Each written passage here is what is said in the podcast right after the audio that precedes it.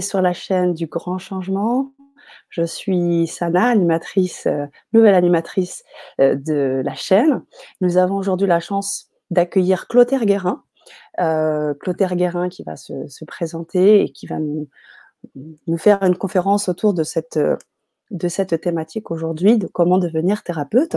Avant cela, j'aimerais juste faire une rapide petite présentation de qui tu es, hein, Clotaire, enseignant Reiki depuis 2011 déjà et puis formé par des professionnels de santé depuis 2006, messager de guides, de proches disparus et en contact aussi avec euh, les animaux, passionné de soins énergétiques et des outils pour développer des capacités psychiques.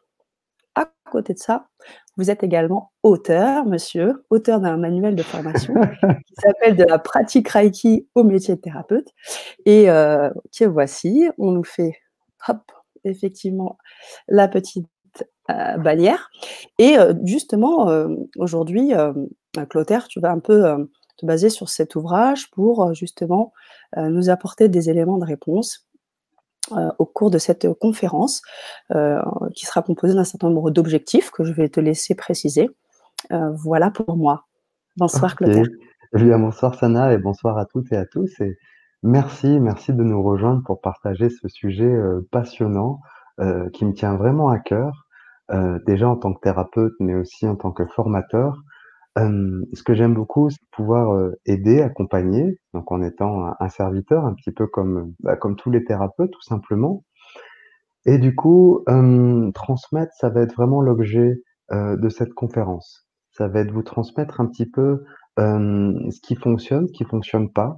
les erreurs que j'ai faites, franchement, j'en ai fait plein. des mauvais choix d'investissement, des, des, fois où je manquais de confiance en moi, ou des fois où je me suis précipité dans des choses que j'aurais pas dû. Et je souhaite que eh bien, ce parcours puisse vous servir. Mais je vais aussi vous demander de prendre beaucoup de recul et de discernement parce que devenir thérapeute et réussir à se développer, c'est pas un chemin qui est tout construit, qui est tout défini. Il n'y a pas un plan type qui marche à 100%. Je pense que c'est avant tout à chacun de pouvoir se positionner ce que ce qu'il a envie de faire, euh, ce qui lui semble facile, atteignable, mais c'est aussi une façon de d'aider, d'aider l'autre. Aider son, son prochain, c'est aussi, euh, à mon avis, toutes les personnes qui vont être là ce soir, parce que devenir thérapeute, c'est avant tout pouvoir aider chaque personne en souffrance, pas forcément à guérir d'ailleurs, on reviendra en détail sur ce, cette notion, mais plutôt à soulager la souffrance, à donner les outils pour aller mieux. Et pour ça, cette conférence, elle va s'adresser pas seulement aux personnes qui pratiquent le Reiki, parce que c'est cette base que, que j'ai construite parce que c'est ce que je connais le mieux et donc je peux transmettre que ce que j'ai intégré, mais c'est aussi la notion de pouvoir aider toutes les personnes qui pratiquent des soins énergétiques. Et ces dix dernières années, on se rend compte qu'il y a de plus en plus d'énergie, de plus en plus d'outils, de plus en plus de formations qui sont accessibles et ça, je trouve ça formidable.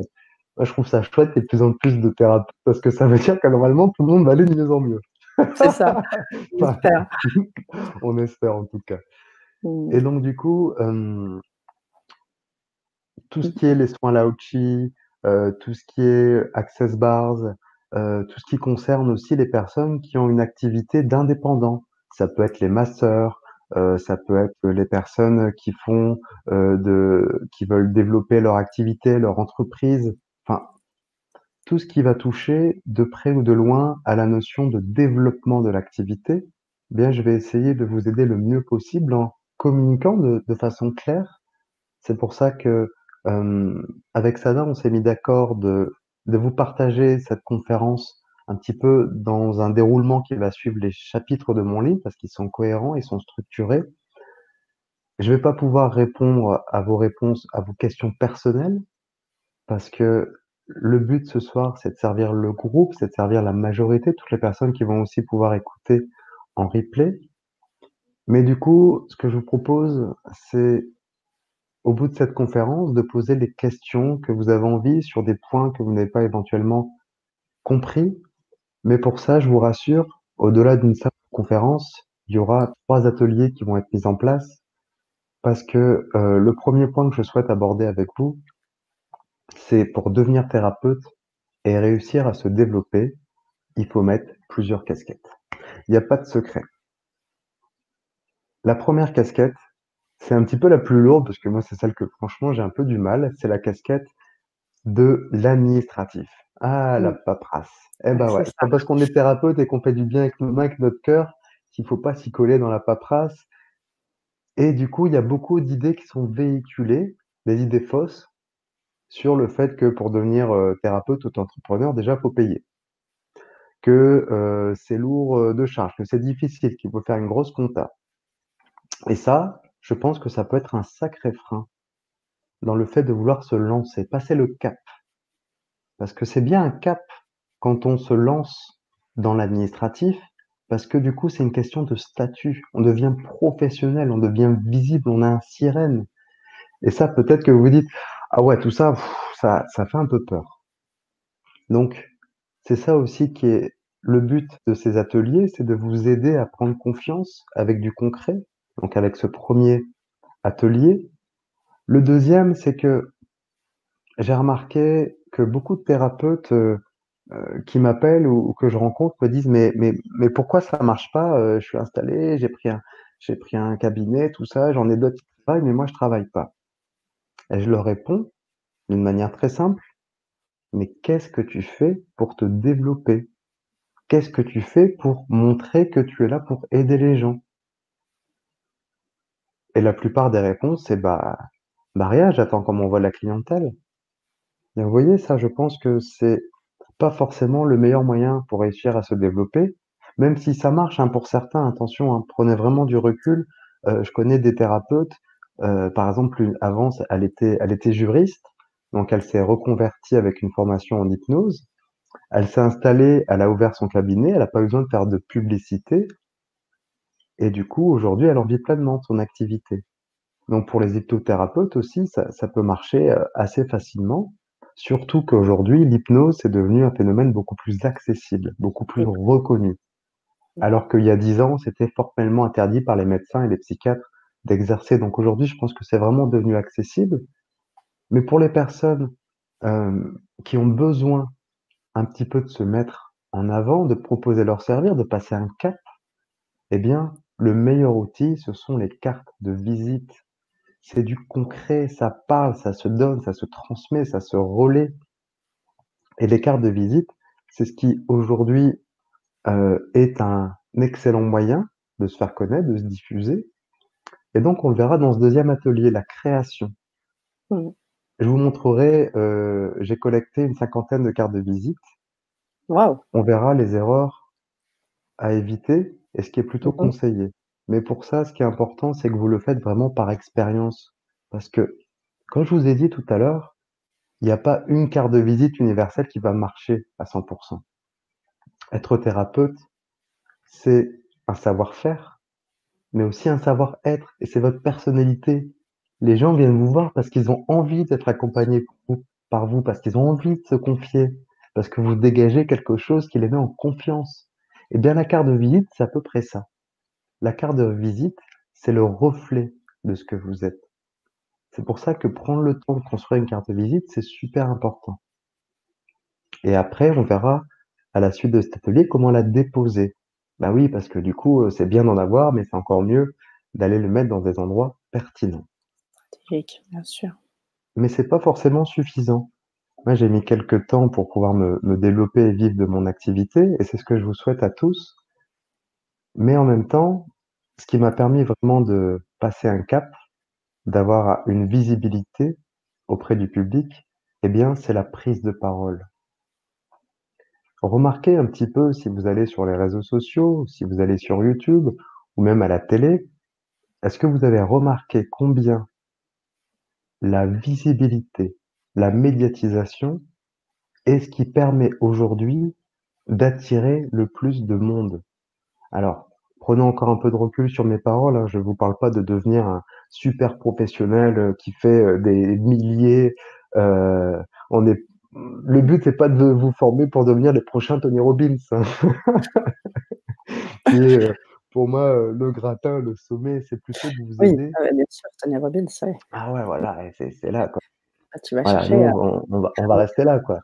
On va Oui. juste apprendre ce qui est Mmh. important, c'est prendre la parole en public, en écrivant une conférence, en n'écrivant pas tout, c'est impossible.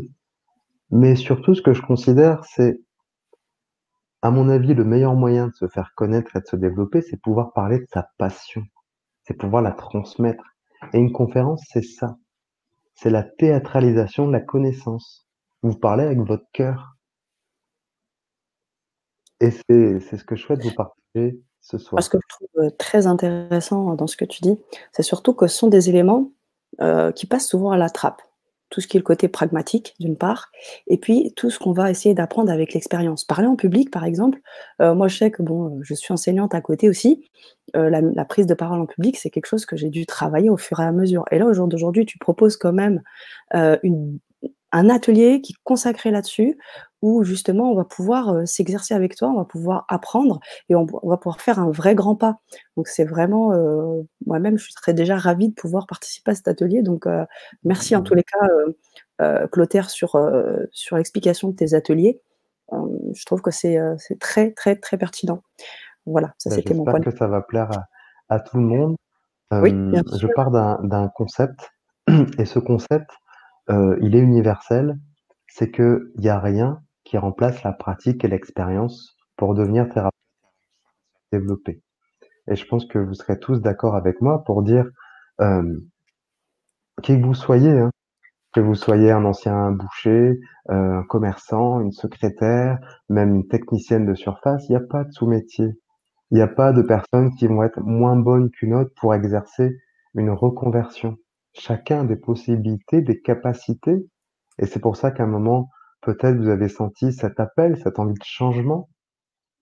Eh bien tout ça, c'est réalisable à travers des formations. Donc c'est bien d'avoir une formation. Mais derrière, ce qui est important, c'est l'expérience. C'est les personnes que vous allez pouvoir aider. C'est un petit peu comme ça que vous allez construire en plus votre réservoir de confiance. Même si, heu, un thérapeute ne peut pas prétendre guérir. À mon avis, c'est une illusion. Mais en tout cas, un thérapeute peut soulager, peut aider à retrouver le sens de la vie, heu, sur plein d'aspects, surtout avec ce qu'on vit ces derniers temps. Mmh mh. Petite parenthèse sur les infos, hem, je sais pas si au Canada, chez toi, c'est comme en France, mais en nous, c'est chez nous, c'est un sacré bordel, hein. Ouais, j'imagine, je suis revenue en France depuis, j'ai pu voir et entendre. Ouais, c'est sûr. Et voilà et je comprends je comprends toutes ces personnes, je comprends tout ce mouvement des gilets jaunes, cette injustice, heu, je la comprends tout à fait, elle est elle est légitime, surtout avec la suppression de l'ISF, surtout avec le baisse des petites retraites, avec l'augmentation du prix de l'essence. Mais il y a pas que ça, ça c'est un petit peu le côté, heu heu, visible de l'iceberg, mais au fond, je pense qu'on va vers une crise qui va être plutôt, heu, européenne, voire mondiale sur, sur l'exploitation des humains, heu, sur la cause animale, la souffrance animale aussi, Mmh. mais aussi sur tous ces aspects de toutes ces personnes qui travaillent avec l'humain, à qui on demande maintenant plus une productivité qu'une écoute et une chaleur humaine. C'est pour ça d'ailleurs qu'on a les grèves du personnel urgentiste. Mmh. Les, heu, les manifestations des blouses blanches, même dans le corps des enseignants. On, heu, j'accompagne moi des personnes, heu, enseignantes et je me rends compte à quel point aussi maintenant c'est devenu la productivité, c'est devenu, heu, du travail à la chaîne. Mais qu'est-ce qui se passe? Bah, la première phrase de mon livre, l'introduction, c'est: «L'humanité a besoin d'amour». C'est une évidence. Je pense que les thérapeutes, plus que toute autre personne, ont besoin de travailler avec cet amour Mais du coup, toutes ces personnes qui sont en détresse, qui peuvent aussi partir des fois dans des burn-out, elles ont besoin de faire le point, elles ont besoin d'être aidées, d'être soulagées parce que ce sont des des fardeaux émotionnels et des fois, on n'a plus la force, on subit. Et le rôle d'un thérapeute aussi, c'est de pouvoir aider la personne à faire les bons choix, à prendre les bonnes décisions. C'est pour ça qu'un thérapeute ne guérit pas forcément, d'une part, les maladies, parce que nous ne sommes pas des dieux, faut, je pense, rester à sa place d'humain. Mais je pense qu'aussi qu'un thérapeute doit avoir cette notion de de bienveillance, d'écoute, d'empathie, mais aussi d'être bien bien aligné.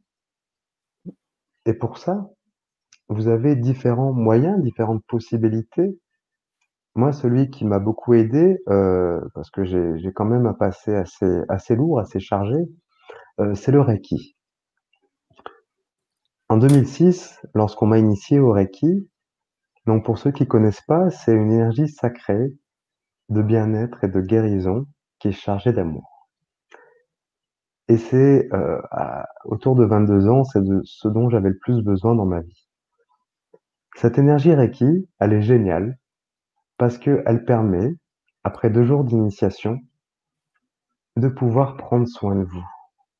Et ça, c'est la première clé de cette conférence que je souhaite vous partager.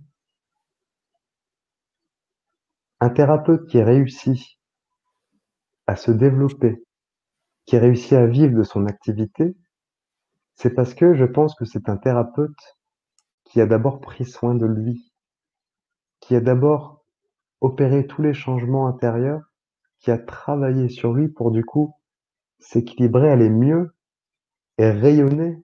Et c'est ça qui est important. Et le Reiki est un outil qui, qui permet de travailler sur soi avec le niveau 1, sur les autres aussi avec le niveau 1, mais aussi avec les animaux.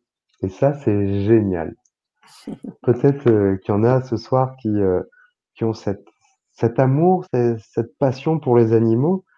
Euh, moi, je l'ai depuis, depuis tout petit. Hein. Je travaillais dans, une, dans une ferme pédagogique. J'étais animateur, donc je m'occupais des animaux tous les jours. Et puis, j'ai beaucoup voyagé et j'ai beaucoup travaillé avec les animaux. Mmh. Donc, je travaillais beaucoup avec les, les singes, les singes. Oui, et les primates. Les primates, ouais, voilà. Un peu comme euh, l'état d'esprit de certains. et du coup, euh, le Reiki, c'est absolument génial parce qu'on pose ses mains, on fait du bien. Oui, c'est ça. Et donc, euh, je voudrais, à travers cette expérience, cette possibilité, vous conseiller d'écouter votre cœur. Je pense que pour devenir thérapeute, c'est un métier de passion. Et cette mmh. passion, eh bien, c'est ce qui nous anime, c'est ce qui vibre à l'intérieur. Si vous êtes passionné des animaux, eh bien, allez-y, donnez-vous les moyens de vous former pour les soins énergétiques, par exemple, ça marche très très bien. Et du coup, de pouvoir vous développer euh, à travers des outils, ça peut être la communication animale, ça peut être euh, les deux. Donc moi, j'ai travaillé beaucoup d'abord avec le Reiki et ensuite compilé avec la communication animale pour connaître leurs besoins, leurs difficultés, leurs problèmes. Vous pouvez aussi vous former pour développer la médiumnité. Donc, euh, bah, par exemple, je transmets les messages des animaux disparus et c'est quelque chose qui est assez touchant. Donc ça, le cœur, c'est l'aide aux animaux. Si vous voulez aider tout ce qui est en rapport avec l'humain, eh bien dans ces cas-là, euh, il y a plein d'outils qui sont accessibles aujourd'hui et qui du coup vont vous correspondre. Et c'est ça le plus dur parce que je trouve que on a euh, un ensemble de sujets, de formations qui deviennent des fois des noms compliqués, euh, qui peuvent être aussi assez des dérives commerciales. Hein. Euh, on a le Reiki Zui, qui est une base. Maintenant, on a le Reiki Dauphin, le Reiki Feu de Dragon, le Reiki Kiki. des trucs. Je trouve que ça a perdu du sens. Et c'est ça aussi qui est important. pour devenir thérapeute, réussir à se développer, votre formation doit être solide, doit être efficace, et la notion de reconnaissance publique, elle est assez délicate.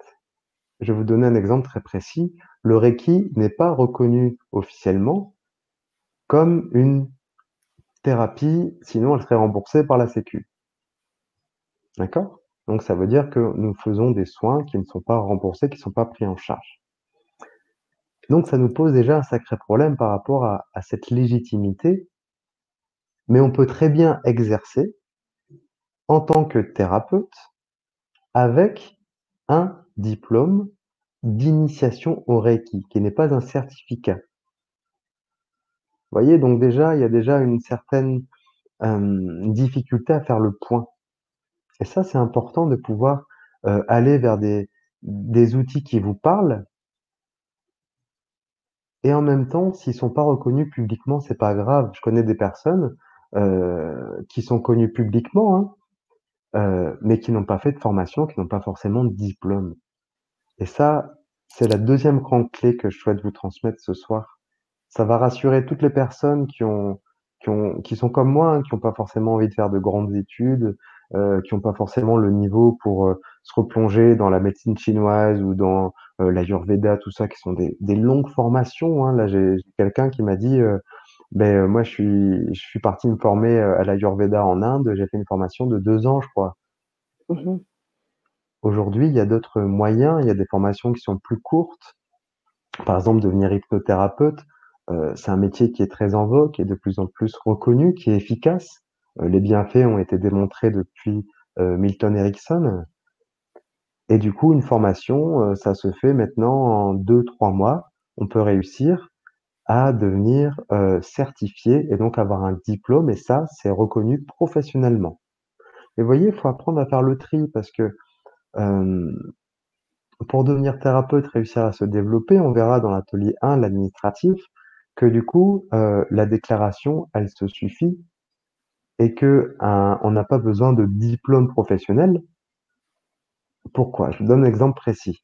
Imaginons ce soir, on a des voyants avec nous. Il n'y a pas, heu, un certificat, heu: «Bravo, vous avez été élu, heu, voyant, par, la fédération de voyance». Bah non, ça n'existe pas, alors que vous pouvez exercer comme voyant. Vous êtes médium. Si vous êtes médium comme moi, transmettez les messages des défunts. Alors OK, il peut y avoir des écoles de formation, mais c'est plutôt une capacité qu'on a en nous, qui se travaille, qui se développe et vous n'allez pas vous priver de cette activité parce qu'il n'y a pas de reconnaissance publique. Il y a un onglet lorsque vous faites votre déclaration administrative et vous mettez ce que vous faites. Médium, heu, il y a même, j'ai vu la dernière fois, on en parlera plus dans l'atelier, mais il y Mmh avait, heu, des mots comme énergéticien, géobiologue. C'est Oh! génial! Mmh. Qu'est-ce qu'on voit à travers ça? Que l'État a agrandi et commence à accepter le fait d'avoir une diversité des possibilités de la thérapie et ça, c'est déjà un grand axe. Parce que l'axe qui nous qui nous intéresse ce soir, c'est cette notion de légitimité qui est, à mon avis, le premier pas à franchir pour devenir thérapeute. C'est important d'avoir fait le chemin à l'intérieur, de se sentir à l'aise, de se sentir en confiance et ça, c'est pas évident. C'est pour ça que j'ai écrit pas mal de de chapitres, de techniques, de méthodes qui permettent, bah, le travail sur soi. Vraiment mon fer de lance, c'est que tout thérapeute excellent excelle dans l'art de travailler sur lui. Ça me paraît une évidence, mais pourtant comment ça se fait que, heu, on voit tout et n'importe quoi dans le milieu de la thérapie? Prenons un exemple parce que franchement, si vous vous trouvez dans un état de mal-être, de dépression, si vous êtes froid, si vous avez le cœur fermé, je vais faire un une simulation faciale. Je suis comme ça. immersion. Est-ce que vous croyez franchement que les gens vont avoir envie de venir vers vous? Franchement, on a le droit de vivre des dépressions, on a le droit de pas être bien dans sa vie parce que le chemin de thérapeute, il se fait pas forcément à travers les études, il se fait aussi à travers l'expérience de vie, à travers nos épreuves. Mais si on les a pas réglées à l'intérieur de nous, si on n'a pas fait ce travail, ça va être difficile. On va pas attirer les gens. Notre moteur, notre vitrine, c'est nous, hein. On peut pas vraiment se cacher, hein. C'est difficile, hein, c'est du contact humain et c'est ça qui est important. Je pense que et c'est la troisième grande clé, hein, si je me trompe pas, Sana, il y en a eu 2 déjà. Tout à fait. La troisième est là, grande clé, on avait c'est transmettre, communiquer. communiquer, c'est de pouvoir, hem, transmettre à la fois, hem, une démarche. Cette démarche va être dans le relationnel, mais je pense que ça, il y a pas besoin d'outils ni de formation. Hem, c'est être, dans le cœur, quoi. C'est vouloir aider les gens, c'est être dans l'écoute bienveillante. D'ailleurs, c'est marrant parce que je reçois beaucoup de personnes en soins, hem, qui du coup ont ont toutes ces qualités et qui auraient pu, heu, faire thérapeute, mais qui du Mmh. coup ont, ont choisi des professions comme d'agent immobilier, par exemple. Vous voyez, j'ai reçu euh, euh, une dame hier, et c'est vrai que c'est quelqu'un qui est très à l'écoute, euh, qui est très empathique, et Mmh qui du coup, euh, elle vend super bien. Elle me dit tous les deux jours, je vends, c'est incroyable. Ça fait six mois que je me suis reconverti. Au bout, les deux, trois mois, j'ai eu peur parce que ça marchait pas. Et je lui dis, mais euh, parce que j'étais en train de faire un soin, je lui dis, mais vous savez, vos, vos guides euh, vous transmettent cette importance de continuer à vous faire confiance et à rester vous-même parce que vous êtes dans le cœur et les gens vous aiment pour ça. Elle m'a dit, bah oui, euh, j'ai bien remarqué que euh,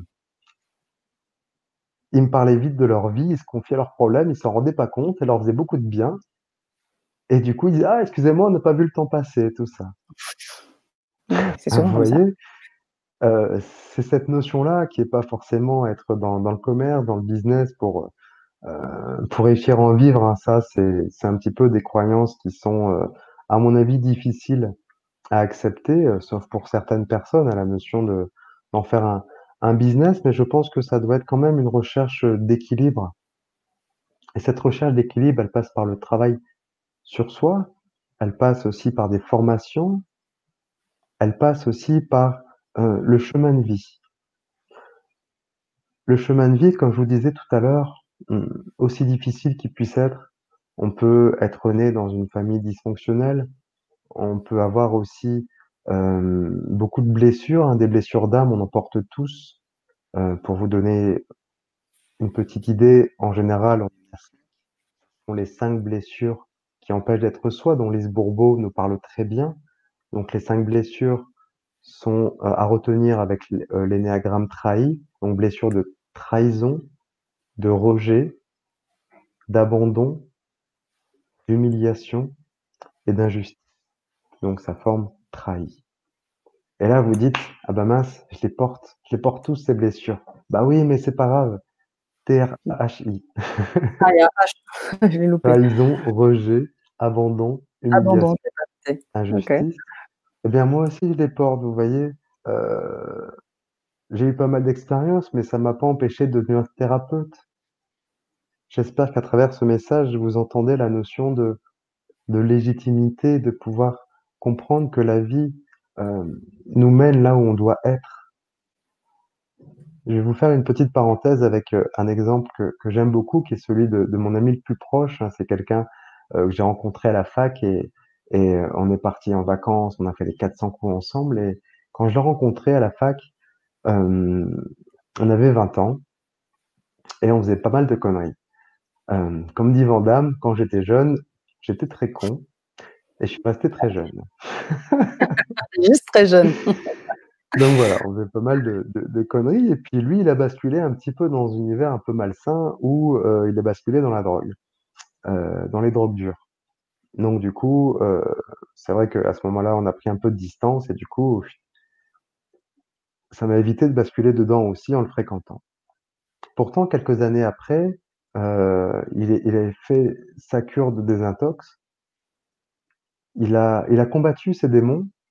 Il s'en est sorti. Bon, ça lui a mangé un peu le cerveau et toutes ses économies, hein. mais en même temps, il a réussi à en faire une force. Vous savez ce qu'il fait aujourd'hui? Il est conférencier dans une association qui s'appelle Stop à la drogue. Wow. Il fait des conférences donc qui touchent la France et la Belgique parce que c'est une association dans le Nord. Il va expliquer dans les lycées, dans les collèges, non pas un discours très euh, gouvernemental, la drogue, c'est pas bien, mais il explique, ben voilà, moi je suis tombé dedans, j'en ai pris, ça m'a détruit. Voilà où j'en suis arrivé, voilà ce que j'ai perdu, voilà pourquoi je vous déconseille de commencer. Voilà ce qu'il fait comme conférence. Et ça marche, c'est super efficace. Et je trouve ça génial, je trouve ça beau. Et le directeur de l'association, enfin le président, lui a proposé de euh, devenir trésorier. Waouh.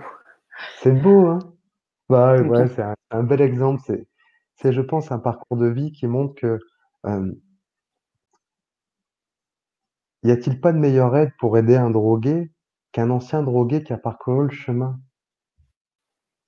Et ça, c'est une question que je vous pose. Hein. J'ai pas de, réponse universelle. Moi, j'ai pas de clé de vérité. C'est juste une opinion qui pose la question est-ce qu'un thérapeute qui est qualifié, qui est compétent, qui est professionnel, est-ce que ce serait pas un thérapeute qui a vécu des expériences difficiles, qui a réussi à s'en sortir et qui du coup connaît le chemin?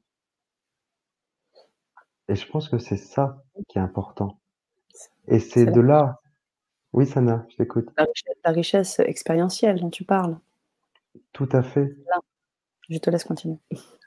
Donc c'est pour ça qu'aujourd'hui, je suis convaincu, heu, c'est déjà une clé de réussite dont je vous ai parlé tout à l'heure, c'est qu'un thérapeute allie des outils de savoir-faire à travers les formations, que ce soit la reiki, l'Aouchi, les bars, les massages, l'hypnothérapie et plein d'autres, hein, parce qu'il y a plein d'outils qui peuvent fonctionner, mais ne sont rien sans votre qualité d'être, le savoir-être avec le savoir-faire. Les 2 mélangés font le succès, font l'épanouissement, font la réalisation et ça, c'est le chemin de la confiance en soi.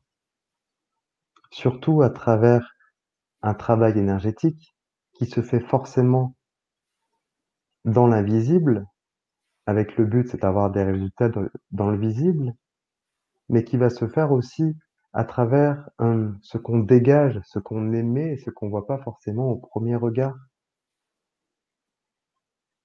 C'est le chapitre 3. Le chapitre 3, c'est la guidance spirituelle et la pertinence des messages. Alors ça, c'est un chapitre qui est important. C'est une autre clé aussi. C'est sur la notion de, hem quelles sont les limites, quels sont les membres de notre équipe céleste? Et quelles sont les les capacités qu'on peut développer? Donc pour ça, je pars d'un principe. Vous allez me dire ce que vous en pensez, si vous partagez cette, cette foi. Mmh mh.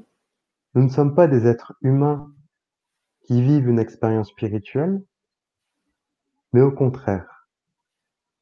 Nous sommes des êtres spirituels qui vivent une expérience huvaine humaine. C'est Teilhard de Chardin qui nous partage cette citation auquel j'adhère totalement. Ça veut dire que quand on vient en aide à quelqu'un, eh bien, on est accompagné par une présence invisible qui agit dans le monde subtil pour aider, soulager, pour libérer, mais si c'est permis par le divin, si c'est permis par les plans supérieurs. Parfois, une guérison se produit, mais si on cherche à tout prix à prendre cette place, je pense que c'est un sérieux obstacle et c'est pas forcément juste. Hem, pour illustrer cet argument, Mmh mh. j'ai rencontré des personnes au cours des formations des guides, absolument, heu heu, fascinants parce que, par exemple, il y a il y a 2 jours, je fais passer le message d'une grand-mère, heu, qui malheureusement sa petite fille n'avait pas connu et qui avait des capacités, qui par exemple coupait le feu, tout ça et elle, en a hérité. Mais ça Waouh! s'est pas expliqué dans la famille. Et puis, heu, elle disait: «Bah oui, ma mère l'autre fois, on est allé manger au restaurant, heu, il y avait un serveur qui avait, de l'eczéma. Ma mère, elle a passé la main et le lendemain, il avait plus rien». Puis moi, je me rends compte que j'ai des petits trucs comme ça. Vous voyez ce genre de de ça, je vais appeler ça un don plutôt. Il y a aussi des personnes qui ont des capacités, qui ont, hem, des guides, une présence, qui vont être plutôt des guides, on va dire entre guillemets «guérisseurs». Moi, par exemple, j'ai un guide guérisseur qui du coup, hem, alors c'est un grand mot, hein, mais en gros, c'est une capacité à travailler, à agir dans le subtil, qui permet de de dégager, de libérer et de transmettre des informations qui vont permettre de comprendre le corps humain et l'humain en général.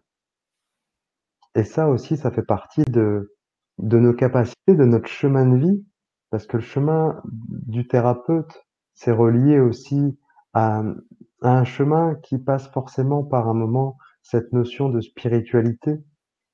Surtout quand on travaille dans l'énergétique, hein, ça me paraît, heu, indissociable, même si on met pas ce mot-là. Il y a des personnes qui, heu heu, par exemple, elles, elles ont une une écoute bienveillante, elles ont une force d'amour que rien qu'en leur parlant, on se sent mieux. Vous avez déjà remarqué? Oui. Bien Mais sûr. c'est génial, mais c'est des capacités de thérapeute, très clairement. Mmh mh. Il y a aussi des personnes qui, du coup, heu, vont avoir les les bons mots vont avoir l'attitude juste. Ça aussi, c'est être thérapeute, vous voyez, c'est pas forcément mettre une casquette ou en faire une profession, il y a vraiment une notion de d'aide à l'autre, hein, tout simplement. On tourne autour de de ce thème. Mmh. Et ce qui est beau Heu surtout, c'est que, l'idée de de pouvoir justement, heu heu, aiguiser cette intuition, en fait, parce que ça parte d'une intuition, d'un ressenti, de quelque chose d'in d'intérieur qui est pas forcément, mental, en fait, hein à qui est pas fait. intellectualisé et heu, donc ça demande effectivement un certain lâcher prise et comment après on peut aiguiser ça? C'est ça, en fait, toute la force, de de de ce type de, de pratique. C'est comment Et après on bah, peut aiguiser cette intuition. mais c'est mais tu es bien inspirée, hein, Sana, parce que c'est le chapitre 4. Oui, Là, j'ai abordé le chapitre 3, je donc sais. chapitre 4, le développement des capacités psychiques. Ouais, C'est une bonne question. Développer ses capacités, si on part du principe que nous sommes des êtres spirituels qui vivent une expérience matérielle, ça veut dire que nous avons tous des facultés spirituelles qui sont un potentiel latent, mais qu'on n'utilise pas forcément. Donc pour ça, ça se travaille.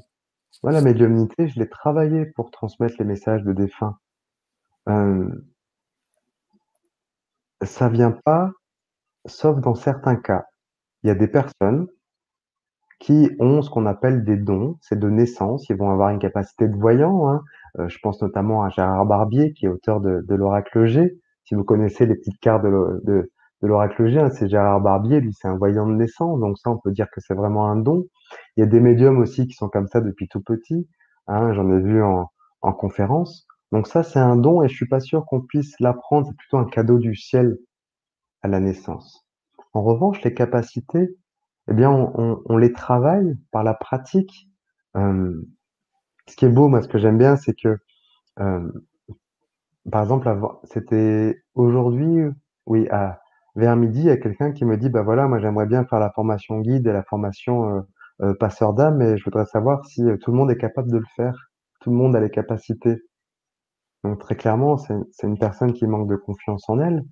Donc le fait de l'aider et la rassurer, bah, moi, après, tout mon travail, c'est de l'aider à prendre confiance.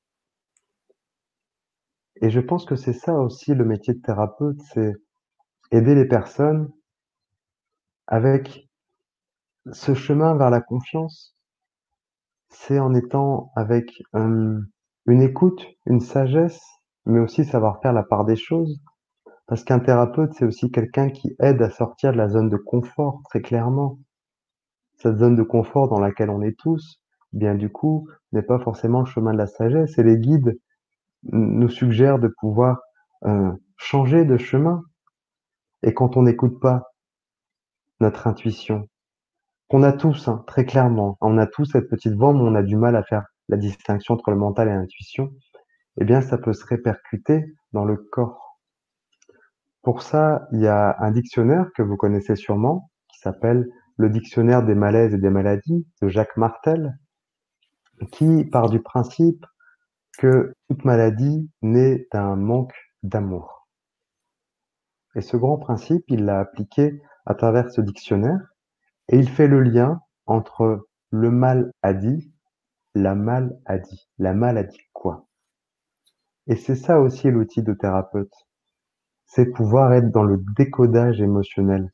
Parce que les personnes qui viennent nous voir, ce sont des personnes qui sont en souffrance psychique, hein, qui sont en burn-out, qui qui savent plus où aller, qui ont pété un câble. C'est des personnes en détresse émotionnelle, qui sont chargées, qui ont vécu un deuil, donc dans le deuil, on a la tristesse, on a la culpabilité, on a la colère, mais ce sont aussi des personnes qui ont des maladies physiques. Des mal-adis. Et nous, en tant que thérapeute, on va pas dire à ces personnes: «Vous avez bien fait de venir me voir, je vais vous guérir». Prenons un exemple précis. Imaginons que vous dites, heu: «OK, moi j'ai des dons de guérisseur». Alors oui, c'est tout à fait possible, hein, j'en ai rencontré des personnes qui coupent le feu, des personnes, heu, qui posent les mains comme ça, il y a des maux qui disparaissent, je suis tout à fait d'accord, ça existe. Mais restons dans une attitude euh, la plus humaine possible. Mettons-nous à la place des gens avant de prendre une position. Imaginons qu'une personne vient nous voir euh, tétraplégique suite à un accident. Elle vous dit, je suis mon dernier espoir, j'ai vu des chirurgiens, ils ne peuvent pas m'opérer. Vous, vous dites que vous êtes guérisseur, vous allez pouvoir guérir. Donc là, vous la mettez dans un ascenseur émotionnel. La personne retrouve espoir. Si au bout de la première séance, il ne se passe rien, bah, vous allez en faire une deuxième. Deux, trois, quatre, ainsi de suite. S'il ne se passe toujours rien, qu'est-ce qui va se passer? De une, vous n'avez été d'aucune aide à la personne. De deux, vous lui avez pris de l'argent pour rien. Et ça, je pense pas que ce soit juste. Mais de trois, vous allez perdre confiance en vos capacités. Et c'est ça qui est le plus dur, je trouve, à construire en tant que, thérapeute. Et je pense que c'est une, quatrième grande clé. C'est que euh, moi, par exemple, j'ai souvent manqué de confiance en moi et je m'attachais beaucoup aux résultats. J'avais envie que les gens euh, guérissent, hein, tout simplement, hein, parce que c'est un souhait du cœur, hein, ça me paraît légitime. Et du coup, euh, bah, avec un peu de pratique, on se rend compte qu'on peut pas guérir les gens, on peut pas les sauver, c'est à eux de faire le, chemin. Des personnes, là je vous ai parlé d'une personne tétraplégique, mais je peux vous parler d'une personne qui a un cancer, qui est en phase terminale. Euh, ce genre de, cas où les personnes qui sont euh, névrosées, par exemple, hein, les personnes bipolaires, par exemple, bonjour, je viens vous voir parce qu'on m'a dit que j'étais bipolaire, vous êtes guérisseur, donc vous allez pouvoir m'aider. Alors en fait, d'un point de vue clinique, la bipolarité ne peut pas se soigner, hein, ni à travers l'hypnose, ni à travers des opérations. Euh, on apprend simplement à, la, à réduire l'impact avec des médicaments. Donc, vous voyez, tout ça, faut apprendre, je pense, à faire la part des choses. Donc, je pense qu'un thérapeute ne va pas prendre cette, cette définition de guérisseur, mais va plutôt euh, s'en remettre à l'univers, au ciel, demander, prier, euh, pour justement aider au maximum la personne, parce que euh, avec le pouvoir de la prière, il se passe aussi euh, plein de choses. Mais du coup, c'est pas nous qui guérissons. En tout cas, c'est mon point de vue. Ce que tu dis est très intéressant, Clotaire, notamment sur l'idée du, du chemin parce qu'effectivement, euh, euh, on, a, on est tous éduqués aux résultats, euh, il faut que ça change, on a tous été éduqués vers ça, mais même depuis qu'on est jeune, avec les notes, on attend d'avoir la note, c'est la note qui nous définit, etc. et on mmh se rend pas compte de tout le travail, de tout le chemin pour progresser. c'est là où on s'enrichit et c'est là où on peut changer son chemin de vie. Et donc, ce que tu dis là est primordial parce que souvent, effectivement, que ce soit tes euh, les personnes qui viennent te voir ou les personnes avec qui tu communiques. Je pense que c'est hyper important euh, de souligner cela.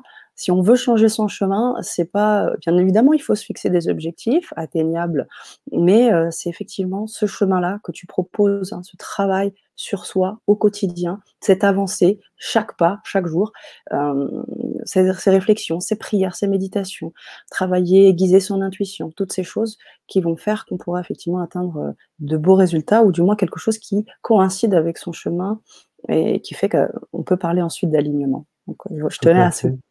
Tout à fait, non, mais c'est bien de le voir dans un sens, mais c'est aussi important de le voir dans l'autre sens. Parce qu'il y a aussi des personnes qui sont déjà hyper sensibles, qui sont hyper empathiques, qui ont envie de devenir thérapeute parce que c'est leur voie, c'est leur chemin. Je pense à toutes ces personnes que j'ai formées qui, ont qui sont ce qu'on appelle des cœurs sur pattes, euh, que j'ai rencontrés dans ma vie, avec qui j'ai eu des, très beaux échanges, mais qui, du coup, quand elles voient quelqu'un, elles ressentent tout. Mm. Punaise, moi, c'était mon cas, c'est super compliqué. Euh, comme je vous disais tout à l'heure, quand j'étais jeune, j'étais très con. Euh, je suis resté très jeune et du coup, j'ai voulu tester. Parce que moi, euh, j'aime bien, quand on me dit quelque chose, vérifier si c'est vrai. Donc, quand j'ai été euh, formé au Reiki, euh, j'ai un petit peu travaillé sur le développement des capacités. Et je me rendais compte qu'en ouvrant mon cœur, eh bien, j'arrivais à sentir les personnes. Et on est allé se balader dans un parc avec mes enseignants.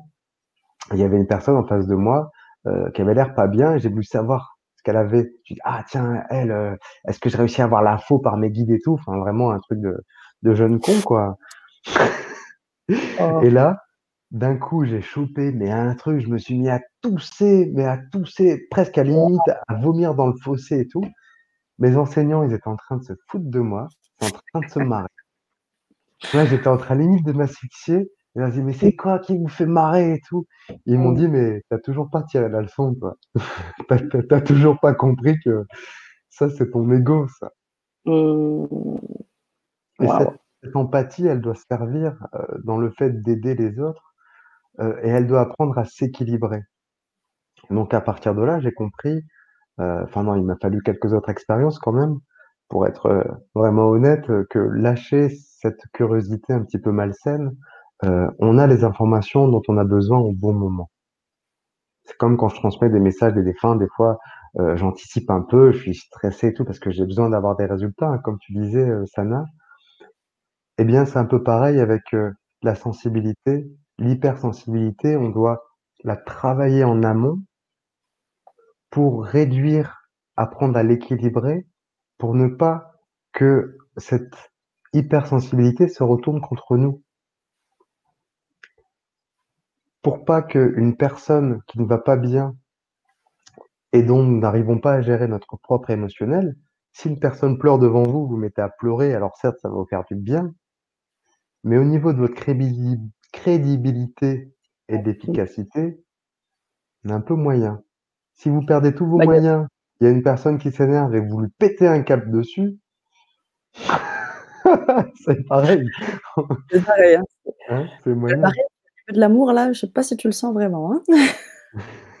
«Tu le sens mon amour? Alors dégage!»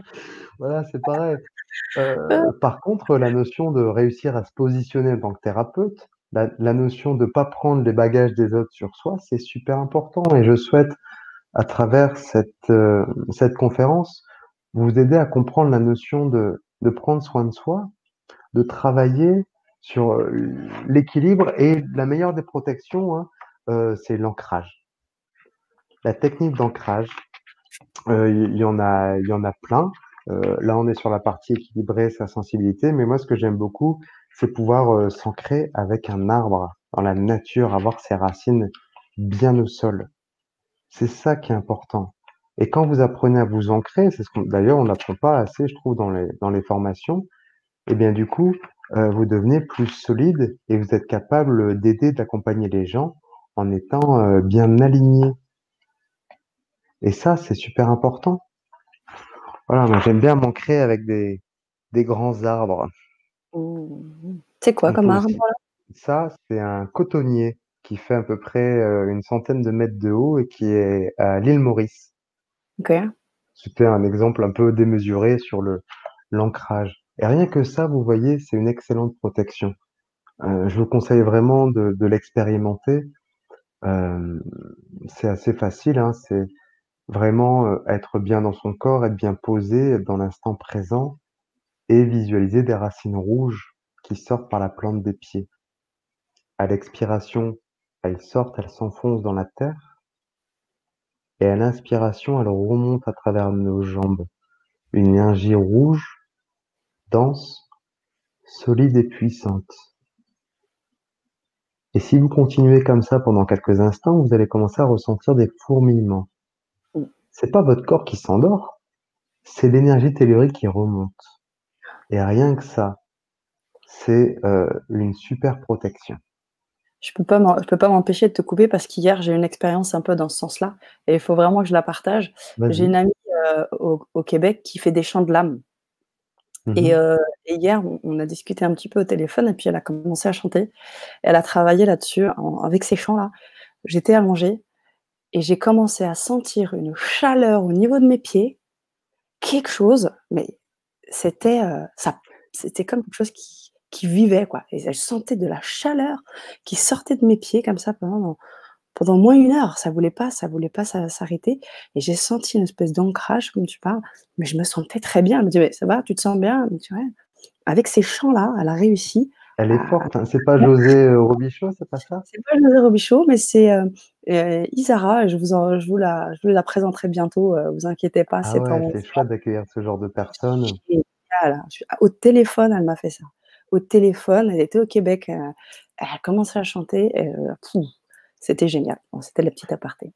Ça donne aussi un bel exemple, que le chemin de thérapeute, ça peut aussi se faire avec des outils qu'on a déjà en soi. Par exemple, le chant peut être très bien, une une voie de guérison, une voie d'expression. C'est vrai que j'en ai pas beaucoup parlé, mais aussi bien la danse ou ce genre de de pratique peut être aussi mis comme, hem une fonction, une fonction de thérapeute parce qu'on aide les gens à se libérer. Donc, on aide les gens à se guérir. Voilà, moi j'aime bien réunir les gens. Vous avez remarqué, euh, je pense que Mmh. les croyances, elles divisent, mais que les, les valeurs, elles, elles rassemblent. Et d'ailleurs, euh, pour la petite parenthèse, ça va, je pense que c'est encore une, une autre clé. Ça, pour réussir à se développer, il faut savoir euh, maintenir sa lumière. Mmh. Parce que quand on commence à devenir visible, et pour ça, il y a plein de moyens, mais même déjà à travers euh, la carte de visite, on peut attirer à soi la jalousie. Un jour, euh, j'avais été invité à, c'était un, un lieu de, savez, de, de thérapie. Donc, euh, il y avait plein d'intervenants, il y avait plein de, thérapeutes. Et puis, euh, du coup, je devais donner une, conférence. C'était sur comment les guides communiquent avec nous. Et euh, deux jours avant, la responsable m'appelle en disant, écoute, j'ai une intervenante, elle m'a menacé de quitter le centre si jamais je te fais venir et tout, donc je vais devoir annuler ta présence. Moi, je l'ai vécu, mais, mais comme une injustice. Hein. J'ai dit, non, mais pour qui elle se prend? C'est qui celle-là? On se connaît et tout. Mais en fait, on s'est jamais vu, on se connaît pas, on s'est jamais croisé, on n'a aucun antécédent. Mais en fait, euh, elle avait peur de, la concurrence, que je prenne sa place parce qu'elle faisait la même chose. Bon, je suis pas resté là-dessus. J'avais un copain hypnothérapeute qui bossait dans le centre, et donc je l'ai appelé hein, pour essayer d'avoir des infos. Et il m'a dit, bah ouais, je la connais. Moi, quand j'ai mis mes cartes de visite, elle les a prises, elle a tout balancé dans le fond. Du coup, j'ai plus de carte de visite. OK. Moi, je lui dis, quoi, mais tu l'as laissé faire et tout? Vous voyez, le bon côté un peu juste, quoi. Et puis, euh, finalement, la roue tourne, euh, elle s'est faite virer. Retour de flamme, hein. ouais, voilà, c'est le retour de flamme. Mais en même temps, euh, je me dis, quand on est thérapeute et si on est dans cette malveillance, mais c'est pas étonnant que ça fonctionne pas. Et pourtant, on, doit y faire face euh, parce que euh, aujourd'hui, je pense que c'est devenu de plus en plus facile, de plus en plus accessible de devenir thérapeute, hein, à la fois du, point de vue euh, financier, parce qu'avant des formations, ça coûtait deux bras. Ah, du coup, tu payes deux bras, tu peux plus, tu peux plus exercer. Mais aussi avec la notion de diffusion, la notion de euh, d'information, surtout à travers le net, où il y a de plus en plus de choses qui se pratiquent. Du coup, on a de plus en plus de thérapeutes. Mais si jamais on n'est pas équilibré, si on n'a pas travaillé sur cet axe dont je vous ai parlé, c'est la notion de confiance en soi, la notion de chacun doit prendre sa place, bah du coup, on va émettre de la jalousie, on va mettre de la malveillance. Et ça, on le retrouve dans le milieu de la thérapie, mais c'est comme dans tous les autres milieux, c'est normal, ça fait, ça fait partie du, du truc. Donc, je vous ai mis un, un petit article que j'aime beaucoup euh, dans le chapitre euh, sur le, les salons dont je vais vous parler après. Euh, la lumière attire les moustiques. Et leur meilleur moyen, quand on est critiqué, quand on est jalousé, quand on a notre milieu même familial hein, ou amical qui nous dit non mais ça va pas, tu vas pas être thérapeute, euh, ça te correspond pas, c'est pas pour toi, papa, papa. Et Et ben le meilleur moyen, c'est de garder sa lumière. C'est de- On dit aussi que ceux qui parlent dans notre dos, ben ils voient qui sont derrière nous.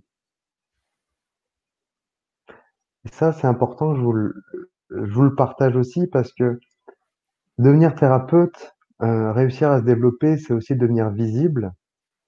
Quand on commence à devenir visible, quand on commence à donner sa carte et tout, on commence à parler de nous.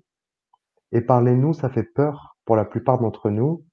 Euh, ça peut être des, des, des blessures d'âme, hein, à des vies antérieures. hein. Je pense notamment à une personne que, euh, que j'ai aidée qui avait du mal à, qui, a- qui est super douée en astrologie karmique, mais qui a du mal à, à prendre sa place parce que elle a vécu, euh, on a revécu ensemble une mémoire de, une mémoire de vie antérieure et elle avait été euh, euh, torturée.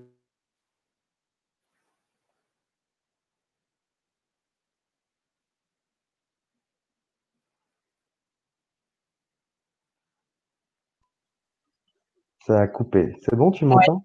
Ouais, oui, je t'entends. Très bien, on personne, elle a été torturée et tuée dans une vie antérieure parce qu'elle était sorcière et qu'elle avait des, une sorcière blanche, elle faisait du bien avec des petites potions, elle aidait les gens à aller mieux, tout ça. Et du coup, Mmh c'est une mémoire d'âme qu'elle portait, elle avait du mal à prendre sa place. Et Mmh. aujourd'hui, elle avait peur de la critique, elle avait peur du regard des autres et ça se comprend tout à fait et et je vous comprends aussi parce que, bah, de pour réussir à en vivre de son activité, heu, que ce soit une activité complémentaire ou une activité à temps plein, eh bien, du coup, il y a cette notion, heu, d'argent qui rentre en jeu. Il y a cette notion un petit peu aussi de se donner les moyens. Et pour ça, heu, ce qui marche bien, ce sont les salons du bien-être. C'est le chapitre 7, donc les salons du bien-être, il y en a de plus en plus. Il y en a partout.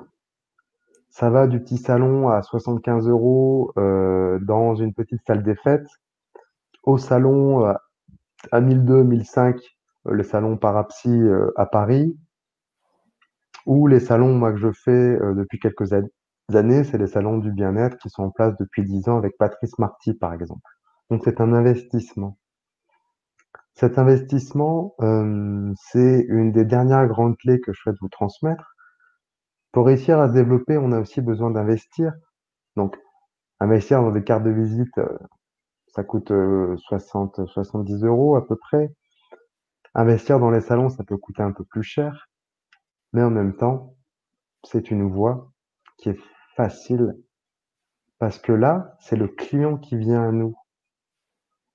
Dans les salons du bien-être, il y a tellement un flot de clientèle, enfin quand ça marche, hein, quand ce sont des salons qui sont qui sont connus, que du coup, même si vous êtes pas connu, même si vous débutez, les gens vont vous poser des questions par curiosité. Donc vous allez du coup, heu, apprendre une casquette et cette casquette, je pense que, heu, elle peut être assez difficile à porter. C'est un peu la casquette de commercial. C'est-à-dire on répond les gens, on essaie de leur proposer les soins, on essaie de faire en sorte de les convaincre de venir avec nous. Alors je sais que ça peut rebuter, heu, pas mal de personnes. Ça rebute souvent les les les problèmes les gens qui ont un problème avec l'argent, le fait de gagner sa vie, tout ça. Heu, je considère que c'est une croyance limitante. Même si on est beaucoup attaqué, parce qu'on fait un truc spirituel, heu, parce que ça y est, on a un don de médium, tout ça, heu, on devrait faire ça gratuitement. Peut-être que vous avez, autour de vous, votre entourage, votre famille, même vos amis, parce que vous êtes capable de les aider à guérir, que vous pouvez, heu, libérer, heu, l'eczéma, ce genre de choses et bien du coup, ils comptent sur vous, heu, tout le temps en permanence et gratuitement. Bien, vous savez, j'en ai rencontré une comme ça sur un salon, un petit bout de femme qui me dit: «Mais mais moi, c'est facile, je j'ai jamais fait de formation, mais je pose mes mains sur quelqu'un, même à distance, dans les 5 minutes, elle a plus rien. Du coup, toutes mes copines, m'appellent, mais j'en ai marre, j'ai arrêté, je fais plus rien parce que, ça me prend tout mon temps et du coup, je suis harcelée sans cesse au téléphone». Je lui dis: «Mais, heu» donc c'était au cours d'une guidance, hein et je lui dis. «Mais vous savez que c'est votre chemin, vous avez cette capacité, elle est faite pour être exploitée, pour rendre service». Elle me dit: «Bah oui, mais, heu, j'en peux plus». J'ai dit: «Mais attendez, c'est pas le problème des autres, c'est parce que vous, vous arrivez pas à vous respecter, à vous fixer des limites. Pourquoi vous faites pas payer?» Bah, parce qu'elle dit: «Parce qu'on me dit que c'est un don, c'est un cadeau du ciel, donc je dois le transmettre gratuitement». J'ai dit: «Bah oui, toutes les personnes qui vous disent ça sont celles qui profitent de vous gratuitement, on est d'accord?» «Ah bah oui». Vous voyez là où je veux en venir? Et ça, c'est aussi un travail profond, hein, heu et franchement, je suis bien placé pour vous en parler parce que moi, quand j'ai commencé, heu, le reiki, donc en 2006, j'avais pas du tout cette idée de d'argent, heu, j'offrais, sur mon chemin de vie, j'ai beaucoup voyagé, heu, je rendais service comme ça, c'était ma façon de me sentir bien, en fait. C'est un peu égoïste de vous dire ça, mais en gros, heu, je me sentais bien parce que je faisais du bien aux autres. Voilà, en gros, c'est un peu, heu, ma façon d'être. Du coup, pendant 4-5 ans, beh, je me fais jamais payer. Je faisais ça sur les animaux, je faisais ça, dès qu'une personne même dans j'ai fait ça dans un bus en Équateur, une personne qui avait mal à la tête et je le sentais et je lui ai dit, heu heu, donc en espagnol: «Voilà, heu, je vois que vous prenez la tête, vous avez mal et tout, je le sens aussi, si vous voulez, je vous fais un petit soin» et ben, durant le bus, je fais un petit soin avec elle, elle était super contente. Elle est repartie avec un sourire. Mais le jour où j'ai voulu en faire un métier, si je restais dans ces fonctionnements-là, mais jamais j'aurais pu en vivre et sur les salons, je vous déconseille de faire des choses gratuites. Vraiment. Si vous choisissez de faire un salon du bien-être, il faut penser à amortir votre investissement. Je vous donne deux, trois exemples, hein, il y en a d'autres dans le livre, il y en a plein qui qui, hem, qui marchent, hein. Je pense que chacun fait aussi avec ses outils. Si vous faites des soins Reiki, proposez des petits soins découvertes sur stand à 20 €. Heu, pareil si vous faire du si vous faites du Lao-Tchi, des bases. En hypnose, ça me paraît un peu plus délicat parce que mettre une personne en transe au milieu de la foule, c'est un peu c'est pas une atmosphère, je trouve, intimiste. Vous pouvez proposer, si vous développez la médiumnité ou la voyance, de faire des messages à un tarif découverte, hein, vous voyez? Pour donner envie. C'est important d'avoir cette approche un peu commerciale et cet équilibre avec l'argent. Sinon, vous faites un salon vous perdez de l'argent et ensuite, ça va être compliqué de pouvoir vous remettre à flot financièrement et puis il faut pas se cacher, hein. C'est pas parce qu'on fait un truc spirituel que, heu, ça y est, tout est gratuit, on doit vivre d'amour et d'eau fraîche. Nous sommes dans une société matérialiste, dans une société où on doit payer des des factures, où le prix de l'essence augmente, le prix des déplacements aussi. Tout ça, ça a un coût inhérent aussi au statut d'auto-entrepreneur. Donc on récupère pas la TVA, par exemple, et ça, on le verra en détail comment faire une compta dans l'atelier 1 sur l'administratif. Parce que vous verrez que c'est simple. En tout cas, moi, je me suis simplifié la vie. On verra aussi que, heu, pour diminuer ses coûts, il y a plusieurs options. Une option, moi, que j'ai développée ces dernières années, c'est le travail à distance. La plupart des soins aujourd'hui que je fais, ce sont des personnes, heu que je ne rencontre pas physiquement. Là, ce soir, heu, j'ai eu la maman et sa fille, elles étaient tous les 2 à côté de de Cannes. Mais c'est des personnes qui accordent leur confiance à travers le bouche à oreille et c'est ça la meilleure publicité et c'est ça le meilleur moteur pour réussir à se faire connaître et à se développer, c'est le bouche à oreille. C'est pas nous qui allons mettre une pancarte en disant: «Je suis le meilleur thérapeute, venez vers moi, je vous le fais Colgate». Tout ça, je pense que c'est dans le commerce. Je pense que le bouche à oreille, c'est rester humain, c'est faire du mieux qu'on peut, c'est rester à sa juste place et c'est oser se lancer donc à travers les salons parce que les salons du bien-être, même si on n'a pas forcément une clientèle tout de suite, bah, les gens nous ont vus, les gens parlent de nous, ils transmettent nos cartes de visite à gauche, à droite et c'est comme ça, ça peut créer ce qu'on appelle un noyau et ce noyau après, il s'agrandit. Vous avez d'autres façons, vous pouvez très bien, heu, par exemple, un thérapeute, heu, dont j'ai entendu la conférence qui s'appelle Gwen Clapp, que j'aime beaucoup, hem, il il dit: «Bah, voilà, j'ai pas fait de formation, mais je me suis rendu compte que, les gens, quand ils venaient me voir, ça leur faisait du bien. Ils repartaient, ils étaient plus légers, ils avaient moins de problèmes». Et donc pour réussir à se développer, il leur a dit: «Bah, voilà, heu, toutes les personnes que j'aide gratuitement, bah, je vous demande d'en parler autour de vous, mais leur dire que c'est payant». C'est comme ça qu'il a fait. Et je pense que cet exemple, il peut aussi beaucoup vous aider, heu, pour les personnes qui ont pas forcément envie de passer par un salon, hein. J'essaie de rester le le plus large possible pour aider un un maximum de personnes. Hem Et puis nous, on a des on a des réactions, on prendra le temps, hein. Il y a beaucoup de juste éléments de, de réponses qui sont proposés par les auditeurs. On prendra le temps une fois que tu auras fini ta ta conférence, heu, pour, heu, pour revenir là-dessus, en détail. D'accord. On a beaucoup de J'espère beaucoup de réactions. Oui? Bon, beh, j'espère que les réactions sont positives, déjà. Elles vont dans l'ordre de la réflexion de ce que tu proposes, notamment au niveau des tarifs. On avait, heu, certains, heu, certains des auditeurs qui disaient qu'ils n'a ils n'avaient jamais de tarif fixe, heu, mais que ça pouvait s'adapter, d'autres qui pouvaient proposer des modalités de paiement en plusieurs fois, d'autres qui disaient qu'effectivement, heu, le temps et faisait aussi le le moteur de de l'argent, hein. On a des réactions là-dessus très Ouais, pertinentes. d'accord et ça, je pense que c'est un c'est un beau cap, Mmh mh. heu, qui permet en fait, je pense que ce qui est important, c'est d'être aussi, heu, fidèle à ses valeurs. En termes de rémunération, en termes d'argent. Aujourd'hui, je Mmh mh. pense qu'un thérapeute, heu, dans le cœur, il cherche à rester accessible. Donc déjà, il doit faire des prix exorbitants, mais ensuite, il peut proposer différents tarifs. Ça peut être des tarifs pour personnes en difficulté. C'est ça. Ça peut être des dons libres, tout ça. Ça. Mais il y a la notion d'échange qui est super importante. Bien sûr. Mmh. Ça aussi, c'est ça me paraît aussi, heu heu, un respect de soi. Je vous en parlais, cette 1 axe, la 1re grande clé que je vous ai transmise, c'est l'important de prendre soin de soi. Prendre soin de soi, c'est aussi savoir se respecter, c'est savoir aussi se positionner et donc c'est savoir aussi demander. Bah oui, parce que demander, un tarif, demander un paiement, c'est pas évident. On peut être mal à l'aise avec ça et pourtant c'est important pour réussir à en vivre. C'est le dernier chapitre de mon de mon manuel, c'est le thérapeute et la relation à l'argent. La Mmh. relation à l'argent, elle peut être conflictuelle, mais l'argent, vous savez, c'est une énergie. Ça dépend pas de la quantité d'argent, ça dépend de ce qu'on en fait. On peut très bien être un milliardaire et faire des choses très belles.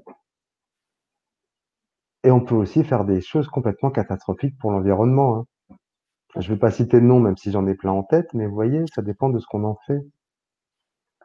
Hem, du coup, moi, un truc qui m'a, aidé à passer le cap c'est par exemple, heu, demander de l'argent et derrière, heu, me dire: «Mais, à à quoi il va me servir cet argent?» pas uniquement pour m'enrichir personnellement, mais du coup, j'ai envie de faire quelque chose d'utile. Donc du coup, ce que j'avais envie de faire, c'est que du coup, par exemple, l'achat du livre, je reverse 1 € à la cause animale. Donc en fin d'année, heu, j'ai choisi de faire ça le 25 décembre, heu, parce qu'en fait, le 25 décembre, c'est le jour de Noël et heu, moi, je trouve ça chouette d'offrir des cadeaux aux animaux des refuges. Donc du coup, je reverse donc je fais le bilan de mes ventes de l'année puisque c'est mon bilan annuel, fin décembre et le nombre de livres vendus et bien, donne le nombre d'euros reversés. C'est simple comme calcul, hein, pas se prendre la tête. Et je le reverse à une association pour qu'elle puisse faire des cadeaux aux chiens, quoi, voilà. Et je pense que ça, ça m'a aussi aidé à me sentir, heu heu, légitime et du coup, à me dire que, bah, voilà, l'argent, heu, derrière, on le redistribue, tout ça. Heu, on va avancer un petit peu pour aller vers la conclusion parce que, heu, je vois que ça fait déjà 1 heure 1 heure 16. Alors je suis désolé si je parle beaucoup, je suis vraiment, heu, passionné. Je vais aller vers la conclusion pour aussi pouvoir répondre à vos questions. Le dernier point que je vais aborder, c'est la notion de prise de parole qui fait l'objet d'un atelier à part entière parce que vous savez, au début dans dans mon parcours, je pensais pas que j'allais réussir à en vivre ou à me développer, moi, j'avais en tête un truc très simple. Je travaillais avec les enfants dans une ferme pédagogique. Je vous ai montré la photo, heu, tout à l'heure. Hem, donc je faisais beaucoup, heu, d'ateliers avec les enfants et à un moment, j'en avais eu un peu marre de travailler avec les enfants, j'avais envie d'aider les adultes et en parallèle, j'aidais de temps en temps les personnes, je faisais des soins reiki et j'avais envie d'aider les gens à communiquer avec leurs guides. Parce que moi, ça me paraissait tellement naturel que j'avais envie que tout le monde sache le faire. Donc je me suis dit: «Eh ben, heu, je vais construire une conférence» et comme j'étais animateur pédagogique, heu, j'avais l'habitude du discours, j'avais l'habitude de structurer, d'adapter ma pédagogie. Donc j'ai construit une conférence qui s'appelle «Comment communiquer avec les guides» et c'est une des 1res que j'ai données, que j'ai partagées au début, les gens, ils devaient s'inscrire par texto. Il y avait eu 20 inscrits. J'ai dit: «Oh 20 inscrits, ça ça va, ça va». Je suis arrivé, boum, 35 personnes. J'étais comme ça.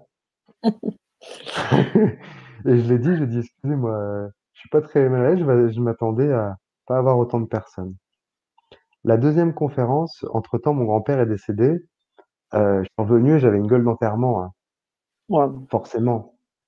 Bah, j'ai pas cherché à mettre un masque. Je leur ai dit: «Écoutez, c'est normal si, vous me voyez triste, mon grand-père vient de mourir» et j'ai commencé à raconter une anecdote comme ça.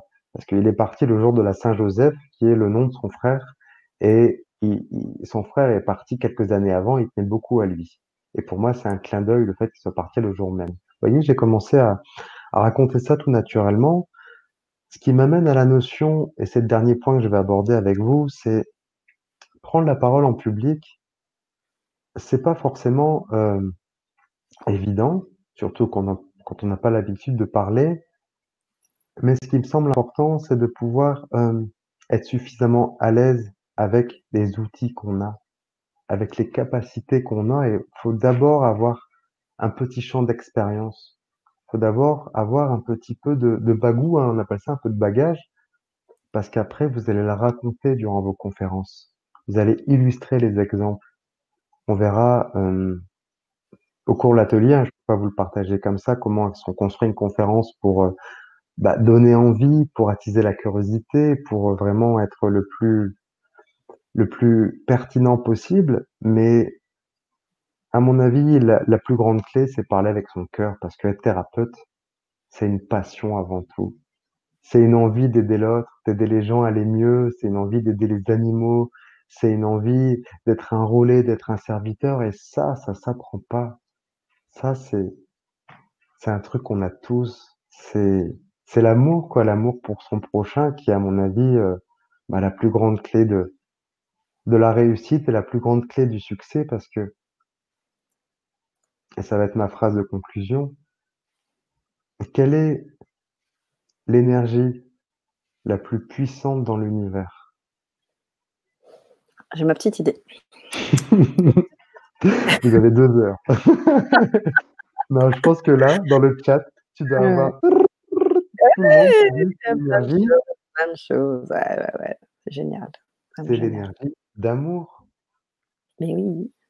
Et donc l'énergie d'amour, c'est celle qui, à mon avis, est la plus juste la plus utile pour devenir thérapeute et réussir à se développer. Waouh. Merci beaucoup, Clotaire. Merci pour cette intervention.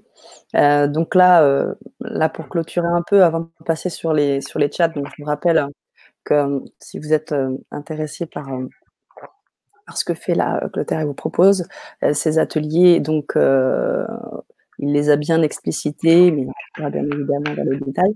Donc, atelier euh, l'administratif, l'atelier 1, atelier de création de carte de visite et l'atelier 3, la prise de parole en public. Donc, ça, euh, on vous encourage à euh, vous inscrire sur les ateliers pour pouvoir bénéficier de ces éléments. Maintenant, ça on va très bien en replay aussi, c'est important de le préciser. Oui, bien évidemment. On a, on a je pense, là, des, habitués euh, du grand changement qui ont effectivement cette habitude de fonctionner aussi avec le replay. Vous avez le replay, vous avez la possibilité de mettre des réactions aussi euh, sur le replay. Donc, euh, sachez également que Clotaire les lit et prend le temps de voir vos réactions. C'est important aussi pour lui. Hein. Il a parlé d'amour. c'est jusqu'au bout. Voilà. Même si on ne peut pas plaire à tout le monde, c'est important de, que ce que je vous ai transmis, ça vous paraît cohérent et pertinent. Sinon, euh, bah, je me renvoie à moi-même et je retravaille tout ça en profondeur pour, bah, pour me remettre en question et pour comprendre qu'est-ce qui, qu'est-ce qui vous gêne ou qu'est-ce qui n'est pas juste, hein, même si j'ai pas de, j'ai pas de clé de vérité, j'ai pas de, euh, de savoir élitiste, c'est plus une, des opinions que je partage avec vous, donc permettez-vous vraiment de, bah, de remettre tout en question, de pratiquer le discernement et surtout de prendre que euh, ce que vous avez entendu de cette conférence qui vous touche et qui vous donne envie de, de mettre en place, tout simplement. C'est ça aussi le, le, libre arbitre et c'est ça la, la, liberté que je vous souhaite à, à tout et à chacun. Après toutes ces, tous ces mots d'amour, bah, je vais t'en mettre juste un de Mélanie. Hop, voilà. Ça, c'est gentil. je t'adore, Clotaire. Tu es vraiment Merci, Mélanie. Des bah, choses. Voilà. Ok. Euh, je vais voilà, la Ricky Vergona, les mantras. oui, oui, c'est chouette. Hop. Donc, on va repasser sur les, les différentes questions euh, qui ont été euh, posées euh, durant cette conférence. donc, effectivement, très rapidement, quand tu as parlé des, des, tarifs au début aussi déjà, donc comme je te disais, il y a eu des, des petites réactions.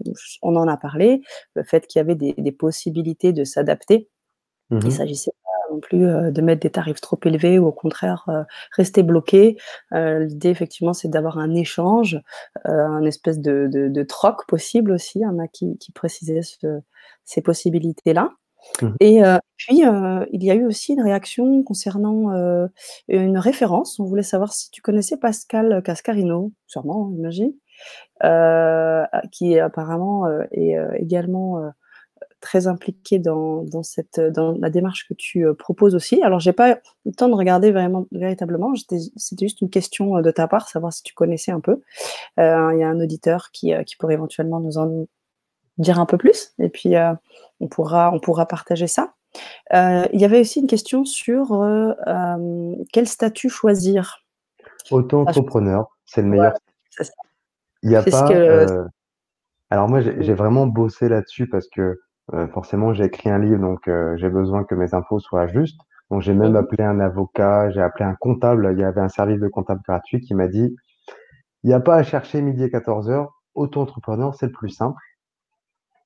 Heu, on verra aussi en détail dans le chapitre 1 sur l'administratif qu'auto-entrepreneur, c'est gratuit, quand on ouvre, quand on ferme, qu'on bénéficie automatiquement de l'ACRE et que maintenant le CA, vous pouvez l'exploser.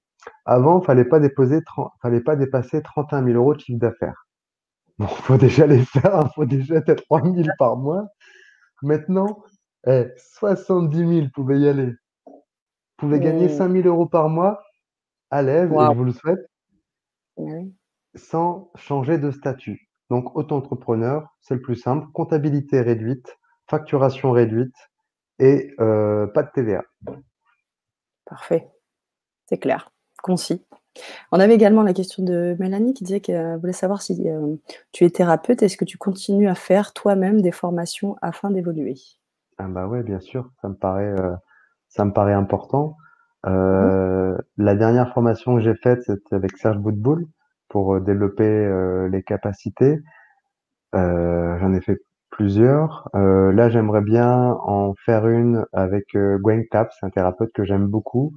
Heu, je lis beaucoup ses choses, je l'ai écouté il y a pas longtemps sur, heu, sur Facebook, mais il fait des formations présentielles, donc il faudrait que je me déplace et la prochaine que je vais faire, c'est le 2 novembre, c'est avec Sylvain Didlot, c'est se reconnecter au divin, c'est à Bordeaux. Voilà, je vous parle de mon agenda en plus. Je vous dis des personnes que que j'aime et donc tout ça pour vous dire, heu, bah, oui, je continue à faire des formations et oui, et je m'arrêterai pas parce que j'adore ça.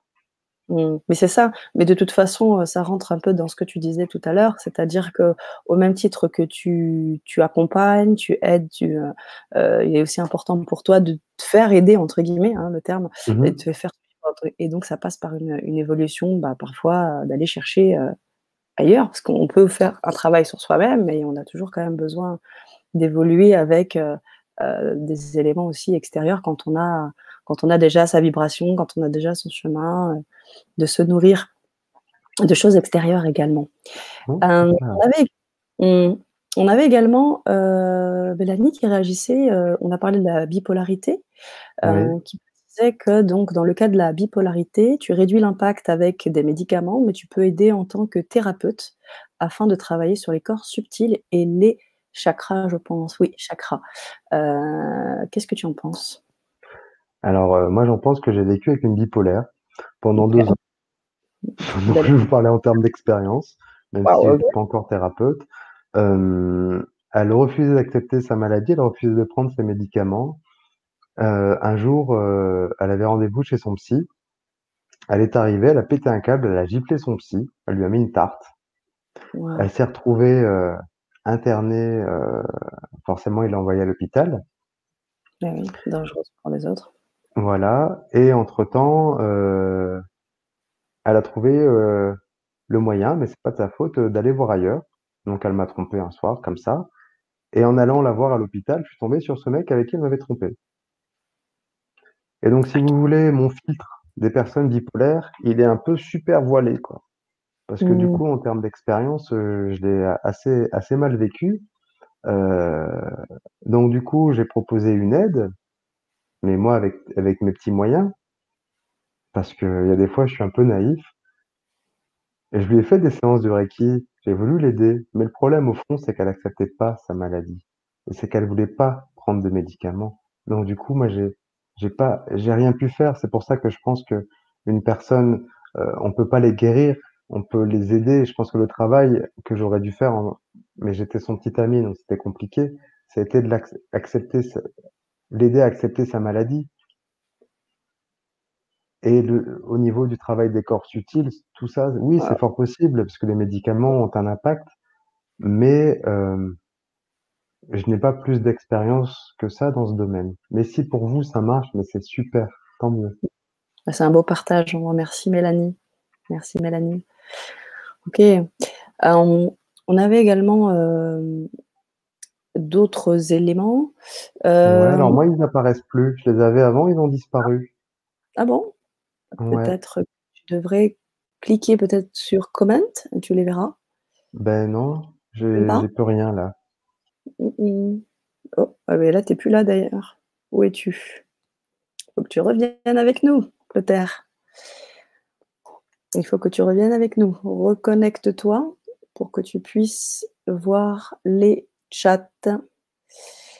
Donc, hem, oui, on a eu effectivement beaucoup de de réactions autour de des rémunérations. Hem, nous avions également des références. Ah, il faut que tu te reconnectes. Je te remets tout de suite. Hop. là. Tu es avec nous? Ouais, ça Tu y es est. parti pendant un petit moment? Tu es Ouais, revenu, ça y est? ouais. Et heu, boire aujourd'hui? Non, est, on j'ai était les commentaires du coup, donc ça y est, je vais Ah! Génial, génial. Heu, tu connais Fabienne Brial? Te dit quelque chose? Aussi? Non. On a on a à potasser, je crois, hein, parce qu'on a des auditeurs qui sont, heu, qui C'est sont bien, calés. c'est chouette ça. Ouais, il va falloir qu'on bosse. Ça peut être super.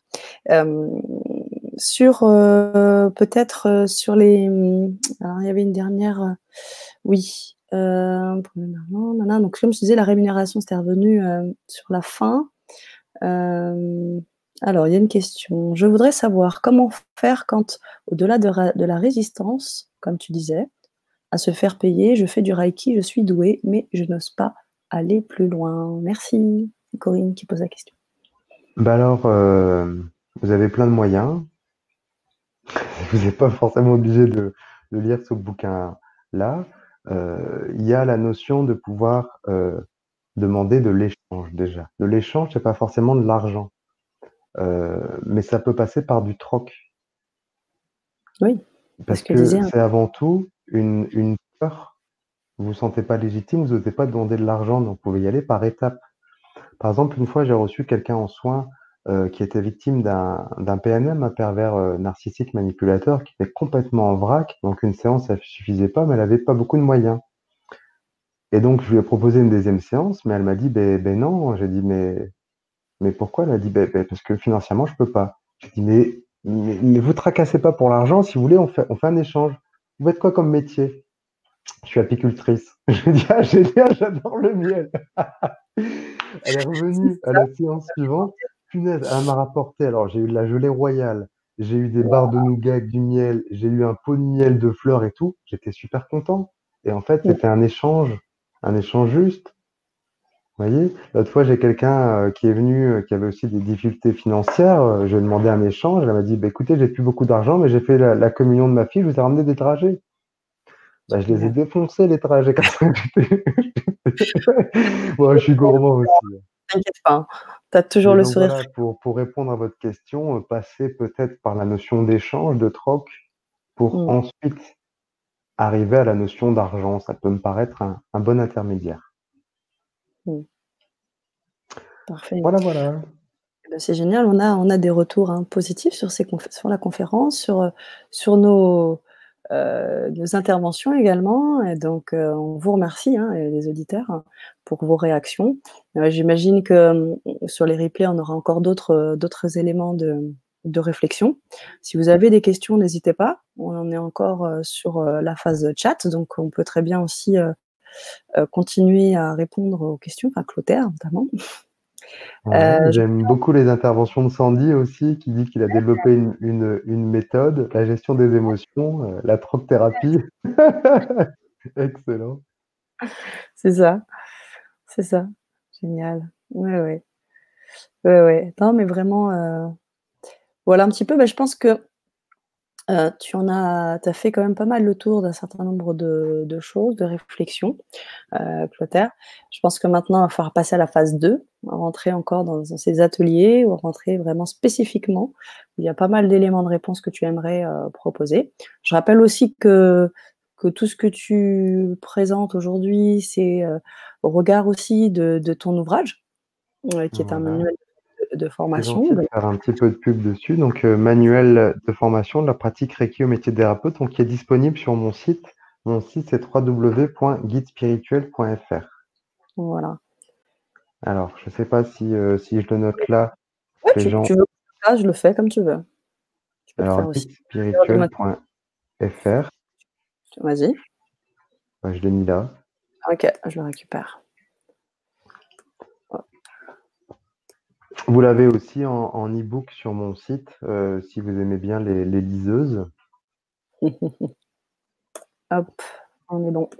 Et il est imprimé sur du papier FSC, donc ça veut dire que, heu, tout le papier qui a servi, heu, va être, heu, est prélevé d'une forêt, durable. Ça aussi, c'est important. C'est pas du papier recyclé, hein, ça ça coûte trop cher et c'est pas beau en plus le papier recyclé, c'est un peu, terne, mais en tout cas, c'est du c'est du papier éco, labellisé. Génial, bravo, jusqu'au bout. Jusqu'au bout. Et bien, nous aussi, on vous remercie sur ce beau partage. Heu, donc, on va peut-être se laisser là-dessus. On va vous remercier énormément les auditeurs pour, heu, pour cette belle soirée de partage. Heu, vous avez été réactifs, vous avez été avec nous, on l'a senti. Merci à toi Clotaire. Bah, merci, c'est à toi que je veux dire un grand merci Sana. C'est notre 1re collaboration, et je trouve ça vraiment chouette. Heu, j'espère, Mmh. heu, que ça continue comme ça et puis, heu, merci aussi pour toutes vos interventions parce que, bah, c'est pour vous qu'on fait ça aussi, hein, c'est pour vous aider. Merci pour vos retours et et tous vos commentaires là, je je prends un peu le temps de les lire là. Je les ai pas lus au Ah, début pour pas me, perdre ma concentration, mais, c'est chouette. Il y a des questions sur les e-books, voilà, les exos, tu Ah, les lis, hein? une ouais, on a une dernière question. Comment tu as fait pour faire un e-book? Voilà, c'est ça. Alors, heu, j'ai écrit ce qui me venait, pas forcément priorité. Heu, comment j'ai commencé à écrire mon livre? En fait, heu, j'ai déménagé, par amour, j'ai quitté Toulon pour aller m'installer en Corrèze. Je fais des salons du bien-être depuis des années. À Toulon, ça marchait très, très bien, j'étais rempli, j'avais une une clientèle, qui fonctionnait très bien, bouche à oreille. En Corrèze, personne.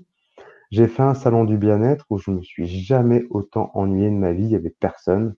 J'ai vu passer 2-3 agriculteurs, j'ai pété un câble et je me suis dit: «Il faut que j'en fasse quelque chose d'utile, il faut que je le raconte, il faut que je le partage» et donc j'avais mon idée, j'ai commencé à écrire comme ça et j'ai écrit le 1er chapitre qui s'appelle «Les salons du bien-être et les investissements financiers», qui est en fait le chapitre, heu heu, le chapitre 9 du livre et c'est comme ça, j'ai commencé à écrire mon mon livre. Donc ce que ce que je vous conseille, Sandy, c'est ne vous fixez pas une obligation mentale avec, heu: «Faut que j'écrive le 1er, le 2e, le 3e et tout». Moi, j'ai écrit les chapitres dans le désordre et j'ai écrit, heu, ce que je bah, quand je voyais des choses en formation, quand j'aidais une personne, heu, quand j'avais un exemple, je l'écrivais, j'ai tout mis sur papier et j'ai fini par mettre en ordre avec, heu, le sommaire, c'est ce que j'ai fait en dernier, hein, je me suis vraiment pas pris la tête et j'ai écrit ce que j'avais envie de partager, tout simplement.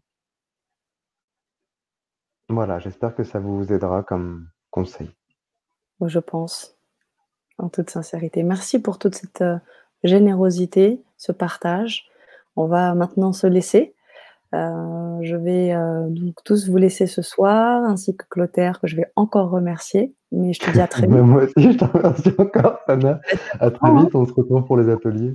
Important, on se retrouve très vite pour les ateliers. Merci à vous, merci pour votre, participation et à très vite. À très vite. Au revoir tout le monde, passez une bonne soirée. Au revoir.